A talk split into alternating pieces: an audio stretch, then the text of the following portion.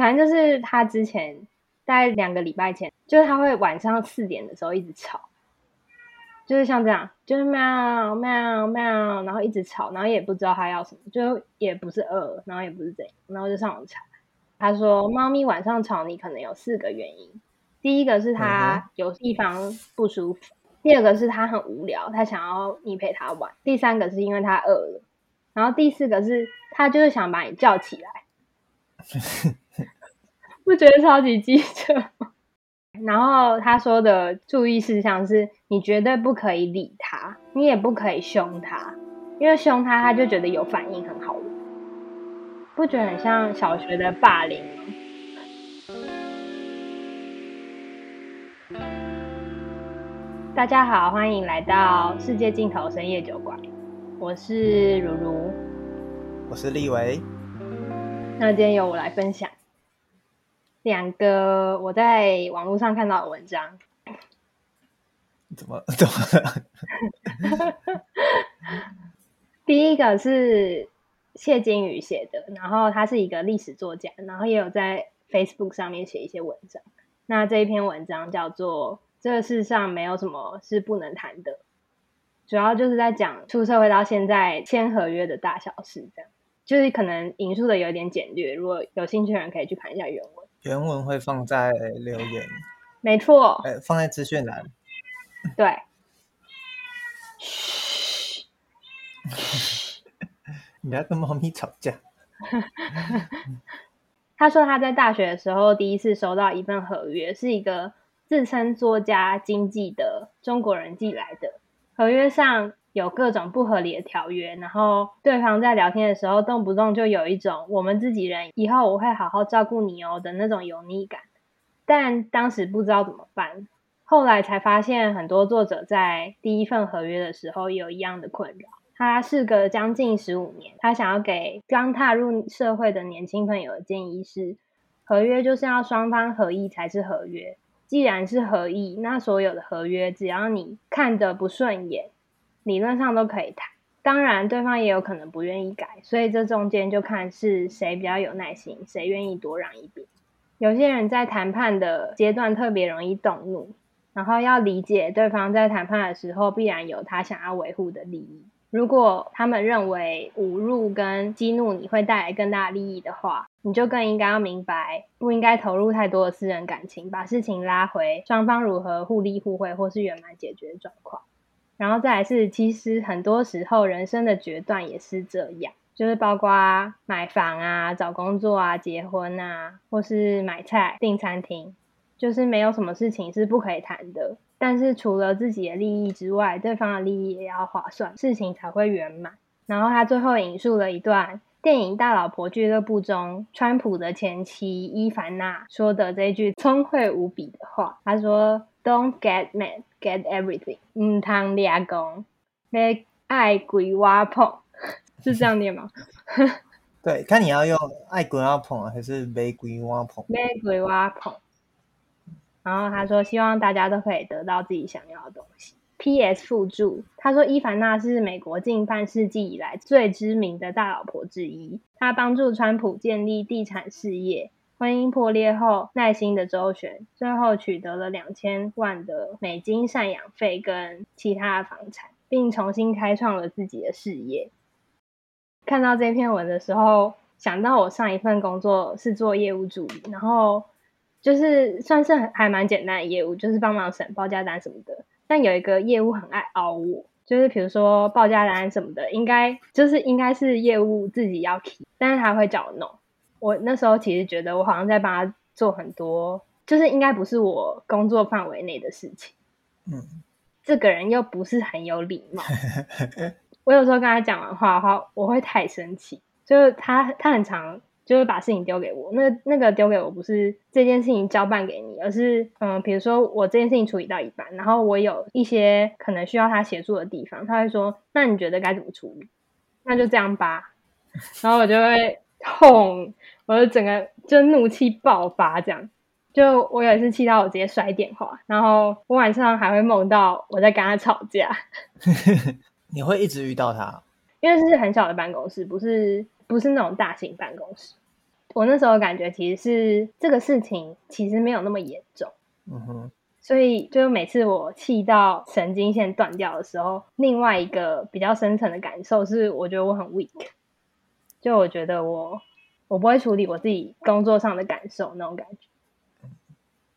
我自己，嗯嗯、呃，你讲这个案例的时候，我就想到的是，因为我之前的工作也会跟一些厂商联络，主要可能是一些文宣厂商。嗯，我记得有一次，我真的有比较气的事情是。因为有一些文宣做出来会有色差，就是因为印刷技术的关系。然后那时候来的两批色差有点大，所以老板就想说，就问说要怎么避免这个东西。嗯嗯，我去查了，也问了厂商，我就跟他说，就得到回复就是报价单上本来就写会有几帕到几帕的色差，然后到这边都还好。是后来把这件事回报给老板的时候，老板就说，那那个东西要怎么算？我们有办法自己模拟吗？嗯，然后那那几天就觉得蛮，也可能是我工作经验不足，所以我自己很菜的，一直把这个问题原封不动的拿去问厂商，然后厂商就回答说那个不是用算的，嗯、那个有点比较像是忽略，嗯的一个讲法。嗯、然后如果你真的要算的话，很不实际。就你要用很精密、很精密的仪器去或软体去测量，还是什么的。嗯，但通常那个只是让客户知道说这次色差是会有合理的状况。嗯嗯。但我我觉得我那时候做的不太好的一件事就是，我有点像传声筒，然后就把这个东西又丢回去，就我没有自己的、嗯、可能使用我的专业去把这件事包装的更好。所以我在把这件事回报给老板的时候，老板就说：“那有个方法可以算出来，对不对？那要怎么算？”所以我那时候就陷入一种死胡同，就是我一定要解决这个问题，但这个问题我自己知道，因为之前也是会有印东西，或者是大学的时候，但我自己就知道这个东西就不是这么简单就可以解决的。如果你要省钱，又要便宜，又要什么什么的，你要兼顾的话，这个问题你势必就是要有所取舍。到最后是因为我那时候跟厂商联络到，厂商就说，如果你真的很在意这个色差，那我们可能合作关系到此为止，我们也要再考虑一下。嗯嗯，就做到别人也不开心。对，然后因为我那时候是觉得有点崩溃吧，嗯、然后我就把这件事跟主管讲，嗯、主管就觉得说，你为什么把这这件事弄到别人要跟我们断绝关系？嗯嗯嗯，然后换他去讲，但他讲其实他得到的回答是一模一样的。嗯，然后他就把这件事告诉老板。老板他就说好，那他知道这件事没办法被解决，所以他就妥协了。嗯，那个厂商后来有提出来说，可以先用个打样还是什么去确定一下。但我其实我那个当下的心里是蛮不平衡吧，因为我后来在跟、嗯、我离职之后，在跟之前的同事聊这件事的时候，还是觉得说，就是明明是一样的话，你说他的转述方法也没有不同。哎，可能有微妙的不同，就他可能主管讲得很死，对，但我记得我那时候也是一样的方法回报给主管跟老板，都是说这个就是没有办法解决的事，但他们就会觉得说，是不是你没有更努力之类的？对，嗯，你讲客户业务这件事情的时候，我自己想到这件事，然后我也不在，那那时候蛮生气的吧，但我觉得。那个伊凡娜讲的这一句 “Don't get mad, get everything”，真的好难哦。而且就是像你刚刚那个案例，或是我在我的这个工作被丢包的问题里面，我都觉得有一个部分是我们觉得我们的话语权不足。嗯，就我们还是职场菜鸟。后我后来另外一个同事，他有跟我讲说，因为他那时候跟我做比较相近的工作，然后但他比我早进去，而且他也年纪比我大，所以他已经在其他地方工作过。嗯，他就说他觉得免不了有这种因素。嗯，而且就是当你提出来这一句的时候，我我其实第一个想到的是生气这件事。嗯，的确，就是我上礼拜听到的时候，自己觉得我没那么爱生气，然后我就去。翻了一下我去年还有余裕的时候我写的日记，我才发现我记下好多 生气的事情。那一阵子的工作时间算是最常生气，而且因为我工作性质的关系，那时候不只会为了工作上的事情，也会为了社会时事的一些事情生气。嗯，我还写说，就是那时候看到某个社会议题，然后他有踩着不同立场的地方。就是这种文章一直出现，我就觉得好气。但我现在离职之后，我就刻意在这些议题上有保持距离，所以我现在就有点觉得，嗯、呃，谁在意啊？不然，呃，在我工作之前，我其实是会很就是把很多时间放在关心这件事上。社会，嗯，那你现在会觉得你自己是一个爱生气的人吗？不是，我是在想说，你会觉得你自己不关心政治，嗯，不是一个称职的民主社会的一部分吗？因为我有时候会陷入这种小小的愧疚感。我自己是呃还好，因为我觉得政治跟娱乐或者任何东西就是你生活的一部分，你不会因为不关心娱乐，你就好像对文化产业要有一份愧疚感，你也不会因为不关心体育。就觉得你好像对体育事件要抱持着自卑或不足的心态再去看，嗯，然后政治尤其是一个你不太可能跟他完全抽离的事情，嗯，所以我目前现在我是觉得生活很重要，但生活也有很多值得你要去关心的事情，嗯，我不知道如如你上次就是除了你讲的业务这个例子以外，你。有没有印象中你很生气的事？然后你现在想来，我超容易生气。我想一下，你不要举什么巫师三玩到玩到生气这种。就是从你刚刚那个那个话题延伸出来，同婚公投。我那时候的户籍在屏东，嗯，然后到那边去投票，我姑姑也有回来，刚好我就也就是刚好讲到，因为我就是回去投票的，然后我就说。如果是你被限制不能跟自己喜欢的人结婚，你会是什么感觉？然后他就说：“我还是相信老天爷做出一男一女是有他的道理之类的。”然后我就整个，好，我就直接大爆炸，就是很久以前的事情。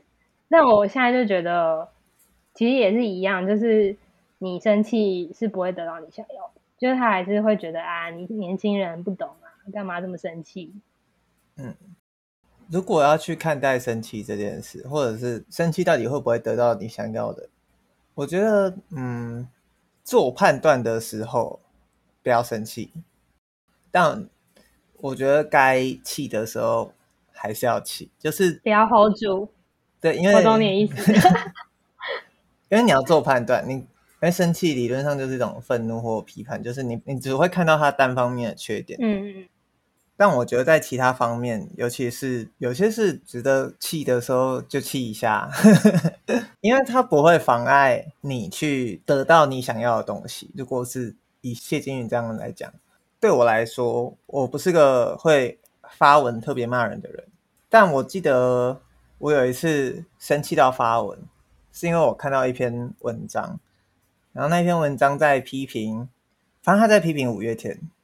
他的标题叫“是天团拒绝长大，还是真有一种娃娃脸摇滚乐？”然后他就在里面说：“呃，反正他莫就五月天已经忘记初衷。然后当然这种东西就是你要怎么批评？通常我看到这个阶段言论，我都不太会生气。但我嗯，这篇文章我生气到我在脸书发文的原因是，呃，他他里面提到很多跟事实不相符的事情，所以我那时候气是气这个点。所以我在回顾自己，嗯、呃，应该说生气的历史的时候，我觉得我现在生气，就是会为了自己喜欢或喜爱的人事物生气。我觉得这种事情值得生气。就比方说，你的好朋友，嗯，陷入一段你无法理解的恋情之中，这种感觉，嗯，对。但在谈判上，我还是希望自己可以像。谢建宇或者是伊凡娜这样，但这真的不容易。嗯，的确。但我觉得，就是看到这一篇文章，就有点像是感觉给了一个比较社会化，然后比较成熟的处理方向。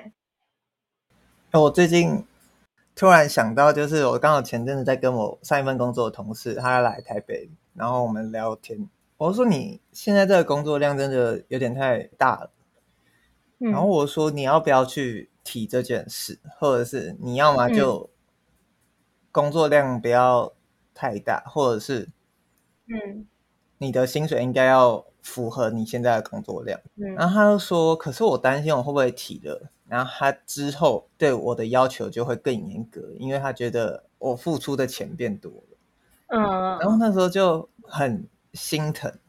虽然我不确定我如果站在跟他一样的位置，我敢不敢提，但我就会觉得不谈的话，你就会这样子一直下去。对啊，真的。他也没生气哦，他没有生气。对，他也他没有，但是你在旁边看会觉得他很累。对，我觉得很难啊。应该说就是你要说谢金鱼有这个本事，或伊凡娜有这个底气，才有办法做出这种言论，也是有可能。但我觉得他是在告诉大家说，有谈有希望了。哎、欸，其实我看到这这个一篇文的时候，我立马想到的是。那个饶舌厂牌颜色，嗯，他的老板就是迪拉胖，嗯，有一次上台头，然后他就讲出了一句名言，他说：“生气要有好处啊。”啊，他说：“你气的要能够得到一些东西。”对对对对对，不要无缘无故生气。哦，我在某一篇脸书贴文看到，然后下面就有人说：“我现在看着我的六岁女儿捣蛋的时候，我也是一直在心里默念这句话。”那那我觉得他讲的这句话，呃，虽然他有点像是反过来讲，但我觉得他讲的会让我觉得更能够去实践在生活中。应该是我们这种还没有还没办法无时无刻沉住气的人，就是先谨记生气要有好处，然后如果有幸进阶一步的话，再谈母汤俩公。好，然后第二篇是吴珊珊的文章哦。我接下来也是简述吴珊珊的文章。那如果有人有兴趣的话，我也是会把链接放在资讯栏。第一个部分是这件事情的起因是台中的某一个老师，我们姑且称他为 A，他出面指控念国中资优班的时候多次被导师性侵，依循性平法向台中市教育局提出申诉。调查期间，现在身为某国中校长的那一个导师频频骚扰 A 女，要求 A 女不要影响她的退休。然后 A 女见对方仍然不知悔改，在人本教育基金会的陪伴下召开记者会，要求扩大调查。目前提出的事证足以确信他在读书期间，导师要求两人要维持一定的友谊。然后接下来是吴珊珊，她引用了澳洲皇家委员会的一个资讯，她说他们花了八十五点五亿台币，访谈了很多跟儿童相关的机构，完成的儿童性暴力的调查报告。然后多数的受害者都承认，事发之前他们深信这个机构应该保护自己。再来是最后一段，他说在这个澳洲政府动用可观人力物力的调查报告里面。有一个数字让我感到非常的难过。受害者从事发到说出口，平均走了二十四年。若你偶然得知性暴力案件，无论是亲友倾诉，或是偶然听闻他人的转述，请把这个数字放在心里，在你开口以前暂停一下，先想一下，我接下来要讲的话是会让二十四年变长还是变短？他说，请务必以我要缩短这个数字的心意去说话。然后，就我上礼拜看到这篇文章的时候，我其实没有想要深入谈论这件事情，因为我觉得太 depressed。我其实对太沉重的社会议题，我都有点尽量保持距离，因为就很容易很难过。但是就看了一些报道，我觉得好像可以来聊一下，嗯，当浅浅的沾一下这样。其实当下想到一个，就是一个影集叫《非常律师吴英语》，不知道你有看过吗？哦，我知道，就是前一阵子超红，嗯。有一个案件是有一个精神障碍的女生被她的妈妈指使要控诉一个男生性侵她，但那个男生当下其实是跟这个智能障碍的女生是在交往的关系。主角是为这个被控性侵的男生来辩护。法庭上，主角同事就在质询医生，医生那时候对于自白书，他是认为的确是发生了性侵事件。他那时候说了一段话，他说：“智能障碍的人对于正常和不当关系的辨别能力很弱，关于自我保护的能力，原本以为是一段相爱的关系，其实是诈欺、欺瞒或是暴力，这是每个人都可能经历的事情。但是大多数的人，即使经历了这种事情，还是有能力保护自己，而且努力避免再犯同样的错误。但是对于被害者来说，即使他有能力对当时的情况做出可信的陈述，面对被告恶意的情境，他的自我保护能力很薄弱。然后我觉得同理，对于嗯未成年者来说也是这样。你记得青春期的那种感觉吗？就是在一个很封闭的环境，然后老师是算是很权威的角色。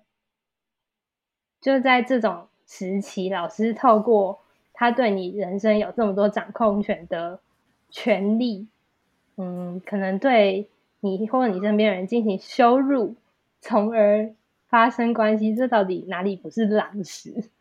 我觉得我呃身边的朋友，我自己没有接触到类似的真的受害者或者是一些朋友们的倾诉、嗯、啊。但呃，如果真的有这方面的问题，可以去找，不管人本基金会也好，呃，台湾社会也有一个，就是如果你真的是很久很久以前的事，也有一个第一次的儿少性侵系统性访查计划。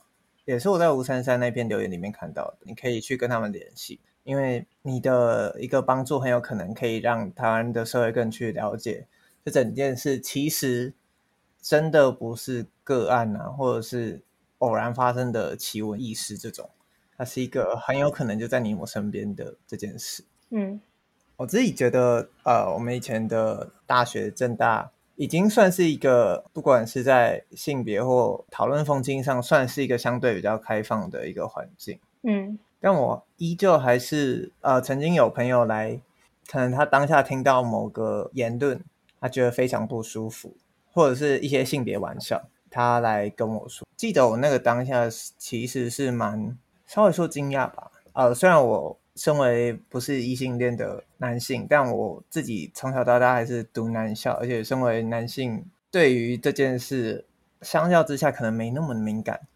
对，嗯，但是我还是要讲，就是前几天才看到那个，你知道谁来报数的小树吗？或者是感官一条通的小树？哦，我知道小树。他新节目是谁来报树？他就在脸书发文说，不会因为你是男同就懂得性别。我觉得非常认同这件事，大家不要因为。他可能不是呃顺性恋的身份，然后就觉得他会很有性别意识。对，嗯，如果你要倾诉，还是最好是找你真的很熟、很值得倾诉的朋友。嗯，对，所以我那时候听到当下也是觉得，可能对我来说，他是一个。意外就是我没有想到，比方说一个性别玩笑，对可能某些人来说，他的杀伤力这么大。嗯，那发生这件事的这些人，就是我很难以想象他们承受怎么样的压力。嗯嗯。但我上礼拜听到要谈这件事的时候，我我想到的是更聚焦在你要想一下你要说的话会让这整件事变得更好还是更坏。对。我觉得我有一个朋友，他曾经发过一个网络留言原则，我自己可能现在会比较倾向这个原则，是他说，我敢在网络上公开臭谁，我就敢到那个人面前再臭一次。如果我不敢或觉得不适当，我就不会说这句话。如果你真的敢在这个人面前讲出来，对，呛他说什么？啊！你全家都死掉了这种话，你再去留，当然一定会有人说我敢啊，我敢啊，所以我才留的啊，这什么？那就是他人就是很差，对，可能是真的很差。所以刚前面的时候我提到说我不太喜欢发文骂人，我自己发言的原则也是，我要 po 文的话，我就会 po 公开，我不会设什么自由或限额。嗯嗯，因为我自己就觉得说，如果我要设的话，那代表这件事情也没那么值得让所有人都听到。如果是这样，我就跟我认识的人讲了就好。我自己的心态是这样。嗯，在网络世界要不伤害到人太难，真的。不管你只是一个赞一个推，在任何时刻你留下的网络足迹，都可能成为你未来被翻出来的证据。因为一定是可能到比较大，你才会重视你的网络足足迹。但你以前做过的事，可能已经存在网络世界浩瀚的资料库中了，这个你也抹灭不掉。要查还是要查得到。所以我自己目前的心态是是这样啊，就是不管是在网络上，或者是对身边的人，尤其是这种敏感的议题，我都会抱持着说：好，我想听听看你的说法。嗯，我觉得应该应该这么说，就是比方说对朋友开这些玩笑，或者是我看到大家在开这些玩笑，我可能会去注意，可能他，比方说他也没在接话，他可能也不发言。嗯、那我就会，如果遇到这种事，我可能就会私底下去问一下他，是不是我们刚刚讲的话冒犯到他。嗯，因为我觉得这件事一定不可能，你马上就学得起来，或者是，即便你是一个社会经验老道的人，你在发表这种言论的时候，你都还是有可能，嗯，对，不小心踩到他人的雷。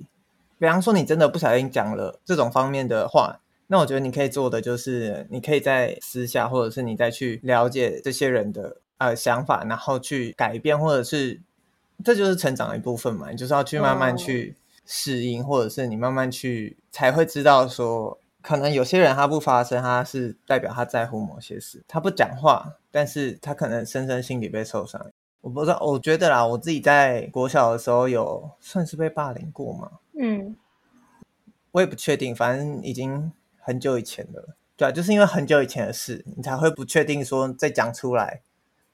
大家干嘛要听？但我觉得是那一次，就是国小的那种冲击的感觉，让我会去了解，或者是更知道说，因为我记得我那时候是被人嘲笑，好像是挖鼻屎这件事情。对，就是用手。太可爱了吧？就是一直被嘲笑很脏啊，什么什么的啊，不要靠近我。然后也会因为这件事，我就会在想，对我是不是真的很脏？那我就也不会去跟别人讲，因为我觉得我自己很脏啊。对啊，所以那真的是一种感觉，因为尤其是你还在形塑你对世界观的养成的时候，当你觉得由别人来告诉你这件事已经是一个值得羞愧的事，嗯，你就更不可能在那个当下去把这件事的想法逆转回来，除非真的你遇到贵人，或者是你身边的朋友给你很大的鼓励。嗯，我觉得他其实我现在想来，他的结尾就是在说。有一点同理心，对，我也觉得。我觉得我那时候看到最后这个结论的时候，我脑袋里面浮现的想法是，我觉得这样子很善良。我不知道，我就是我觉得我从某一个时期开始，我就想要变成一个善良的人。但我觉得善良是一个还蛮空洞的词，可能有些人做了一些举动，你会觉得哇，好善良哦，但你很难说，哎，善良就是怎么样。但我觉得这篇文章的结论就是一个非常善良的实际的行动。我不知道你有没有这种经验，但是我小时候听到我阿妈在讲邻居啊，老婆跟别人跑掉啊，就是明明就是对别人来说很悲痛的伤痕，但是对他来说是一个笑谈的时候，我其实会觉得很恶毒。这个恶毒又是很冷酷的那种，他不是带着恨，他就只是。漠不关心、不在乎的那种感觉。我看到这个，就是我要缩短这个数字的时候，我就觉得，像你刚刚讲的，就是把对方当成真实的人。对对对，你不要把他当成一个可能女子 A，你把他当成你身边有三个字的名字的朋友。你对于朋友一定会比较有同理心。就比如说，你不会一听到你朋友跟有妇之夫约会，你就马上说啊，你不行，我要跟你绝交。这样，你一定会听他的理由，然后听他的感觉，才去做你自己的判断。然后你应该也不会说，哎、我要跟你绝交。你一定会说，嗯，虽然我不赞成你的决定，但是 I'm here for you。就是把这些案件里面的人都想象成他们在跟你倾诉他们的事情，就是你也不会说，哎、你当第三者，你当富翁，你也不会这样。实际跟他讲的话，你就不要在网络上这样子骂别人。嗯，这真的也不容易做到，就是因为毕竟人的本性就是别人家的孩子不是孩子，我们一样会开娱乐八卦的玩笑啊。我们，嗯、对啊，我就尽量啦。我觉得，嗯啊，天哪，今天两个故事都好无力哦。我觉得我倒不会有这个无力感，因为。我觉得它是一种，比方说我们聊过，下次知道的时候，你可能就会想起来我们怎么去面对这件事，或者是我们怎么去跟别人谈这件事。嗯嗯，不知道是不是一个聊天技巧。假设也有一个人来问我对这件事的看法，我不一定会马上跟他讲我的看法，因为我也不确定对方的看法是怎么样。嗯嗯，所以我更常做的是，我会讲出上一次，或者是比方说我跟你我们聊天的这个过程。嗯嗯，然后去了解说，哎，他想聊的点在哪里？嗯嗯嗯，这样很聪明哎，避免踩到很多地雷。对，就是你先把你跟别人部分的内容，你把它聊出来，那它就是一个你之后再去面对这件事的时候，一方面是你整理自己的思绪，第二方面就是你能够把这件事，不管你要说就是当一个开场也好，或者是当一个试探也好，嗯，它其实也是在做像刚刚最后讲的说，接下来要说的话，你要再想一下，嗯。因为你不确定说，如果你就直接表达你在道德上他不一定有错的看法，但是不管是你表达方式，有时候是直接，有时候是可能太委婉，委婉到别人不觉得你在关心这件事。嗯，但我觉得这就是一个非常好的方法，去不管是谈论各种事情的时候，可以再去更好的让大家一起来讨论这个话题的一个过程。嗯，好，我觉得我们今天就差不多讲到这边。那换我分享。我、哦、下礼拜的东西比较，呃，我觉得算比较轻松吧，我自己觉得。哦、第一个是，呃，我看到我有朋友的一个推文，就是现实生活中的朋友，他就说想用摩羯啾啾风格做成影片的网民，他会爱用一个起手式，就是一个开头叫做“可能我已经老了”，但他说他觉得没有，你不是老了，你只是不懂，也没有想搞懂别人在想什么。你只是沉溺在想象自己比较成熟、比较稳重、比较优越的自我感觉良好的里。哇，太毒舌了吧！其实我自己现在这个阶段，没有很喜欢听到我身边的朋友一直在讲老了、老了这件事。嗯，第一个方面是我们真的不算社会定义上的老，我们真的不是啊，我们真的不是，我们超年轻的。对，再来是老这件事永远是比较出来的。你觉得七十岁很老，嗯、但八十岁的人比你活得有精力，你怎么说？嗯，我觉得他讲的这个想法刚好可以做一个引子，就是我们下一集来谈谈，不管是你以前，或你听到别人讲，或你自己讲，嗯，每次说出老了那个心态是什么？嗯嗯。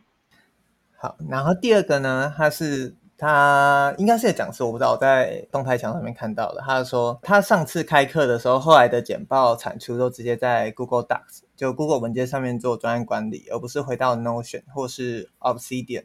呃，Notion 跟 Obsidian 都是呃现在非常红的笔记管理工具。那他说，所有的素材想到的点子，他是全部都把它丢进同一份 Google 文件里面。这带给他一个反思是：嗯、平常数位花园整理的再怎么漂亮，当产出的压力就在你面前的时候，还是只能拿起最直觉顺手的工具，快速的把眼前的问题解决掉。那我觉得我们下礼拜可以来讨论的是。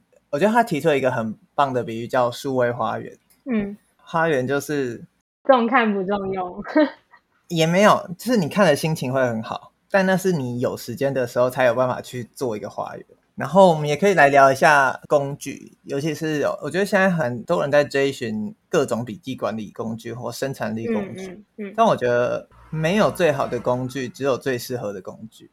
我觉得可以来谈一下，像为这一期做节目，那你比方说你看到一个想法，那你要做整理的时候，或者是你想的是打一些想法的时候，你怎么去做这件事？用纸笔吗？或者是你只是放在脑袋里面，或者是你把它打在备 Note 啊、备忘录啊、笔记本 Evernote 啊、Notion 这种，我觉得都是一个很有趣的事情。呃，工具其实就是形塑你怎么去思考的一个媒介。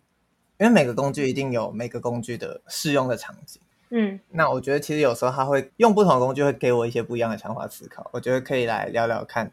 好，反正我可以跟你讲，就是我用的，我如果看到一个东西，我要把它存起来。我用的是一个非常，我现在没看到有人在用的工具，是一个很很特殊，大家都会用它，但大家不会拿它来做这件事。但我觉得下礼拜我们可以来聊聊这件事。好，我们下礼拜来聊。非常 有兴趣。好，那我们今天就差不多到这边吗？那这边是世界尽头深夜酒馆，我是如如，我是立维。那我们下礼拜下次见，下次见，下次见，下次见，拜拜，拜拜。